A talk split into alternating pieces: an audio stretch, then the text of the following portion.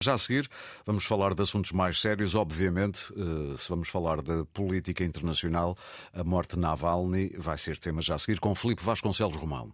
Filipe, muito bom dia. Bom dia. Fomos surpreendidos ontem, se bem que a palavra surpresa aqui é muito relativa, já que era uma possibilidade que muita gente punha eh, para mais cedo ou mais tarde. Uh, o desaparecimento, a morte, ainda não se sabe muito bem eh, quais as causas, apesar de terem sido avançadas causas de saúde.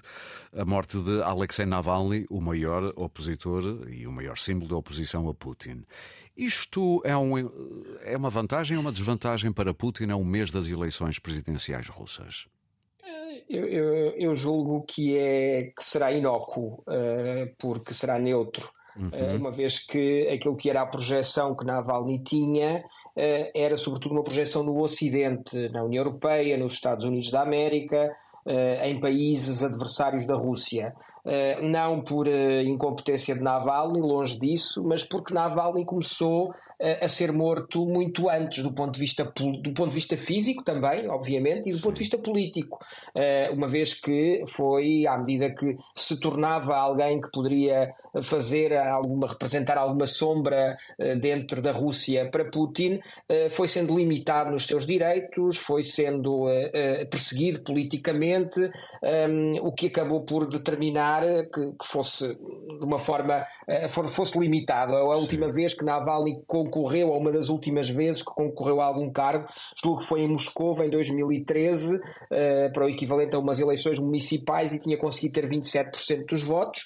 Provavelmente esse resultado ditou eh, o seu, o seu fim do ponto de vista político. E como Putin se tornou um especialista em eliminar adversários e em controlar com uma mão de ferro o regime, replicando do ponto de vista da perseguição dos seus adversários, não estou a dizer do ponto Sim. de vista dos grandes números de perseguição à sua à população russa, mas do ponto de vista da perseguição dos seus adversários, replicando o modelo stalinista, ou seja, nós temos momentos da União Soviética eh, com Khrushchev, com Brezhnev e obviamente com Gorbachev, e nem se fala, em que eh, a Rússia, os adversários não eram fisicamente eliminados desta, desta forma. Eh, recordemos Sakharov, por exemplo, que no período de Brezhnev, eh, apesar de, de, de estar sob prisão domiciliária, uh, uh, o regime parecia considerar que a sua eliminação física poderia representar alguns riscos, uma vez que era um homem que tinha uma, uma repercussão do ponto de vista intelectual, científico a nível internacional e, mal ou bem, permitiu-lhe sobreviver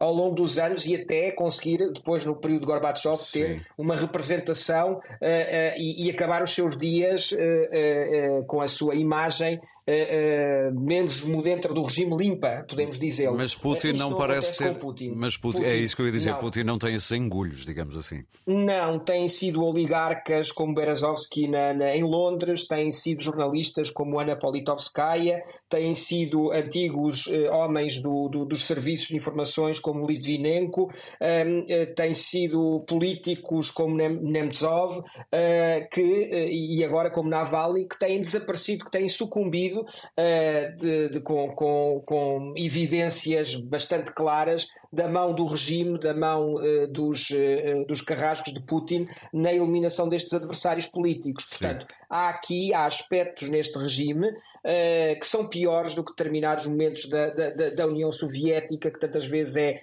e, e, em parte bem diabolizada como um regime totalitário de partido único, uh, mas que parecia ter alguns limites em alguns períodos da sua história em comparação com os limites que Putin não tem. Filipe, só mesmo para terminar, se dentro de fronteiras da, da Rússia isto não poderá não vir a ter grandes repercussões, como disse, uh, e fora de fronteiras, uh, ajudas à Ucrânia e por aí fora, isto poderá mudar alguma coisa ou também será quase inócuo? Tem tenho dúvidas. Há dois anos que somos regidos pelo paradigma da invasão da Ucrânia e esse paradigma representou uma ruptura clara com a Rússia, sendo hoje difícil, a não ser que pensemos numa guerra eh, mais, mais eh, alargada, pensar em alguma ação política que degrade ainda mais as relações entre as duas partes. Sim. Portanto, eu diria que não e diria mesmo que, por exemplo, caso Trump vença as eleições em novembro, nada disto será tido em linha de conta perante uma nova política externa uh, que será desenvolvida a partir dos Estados Unidos nesse momento.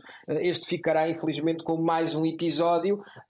Resta saber que se alguém conseguirá garantir pelo menos na interlocução com o Ocidente, assegurar o legado, a continuidade do legado uh, de, de, de, de, deste, deste agente político, deste líder da oposição uh, que, que, tão importante foi. Uh, e essa é a grande interrogação: se a mulher, por exemplo, provavelmente a mulher de Navalny, poderá continuar ou dar continuidade ao seu trabalho naquilo que é demonstrativo também eh, do deserto uh, em que Putin conseguiu transformar a sua oposição, sim, sim, sim. uma vez que não há propriamente outros atores. O mesmo acontece em relação à Bielorrússia, em que a candidata da oposição era uh, a mulher do, do, do, líder da oposição que estava detido. Portanto, o, o, facto é que estes regimes conseguem efetivamente, de uma forma eficaz, secar, secar a oposição e secar os adversários e quem lhes possa fazer sombra. Filipe, muito obrigado por, este, por esta análise e voltamos a falar no próximo fim de semana.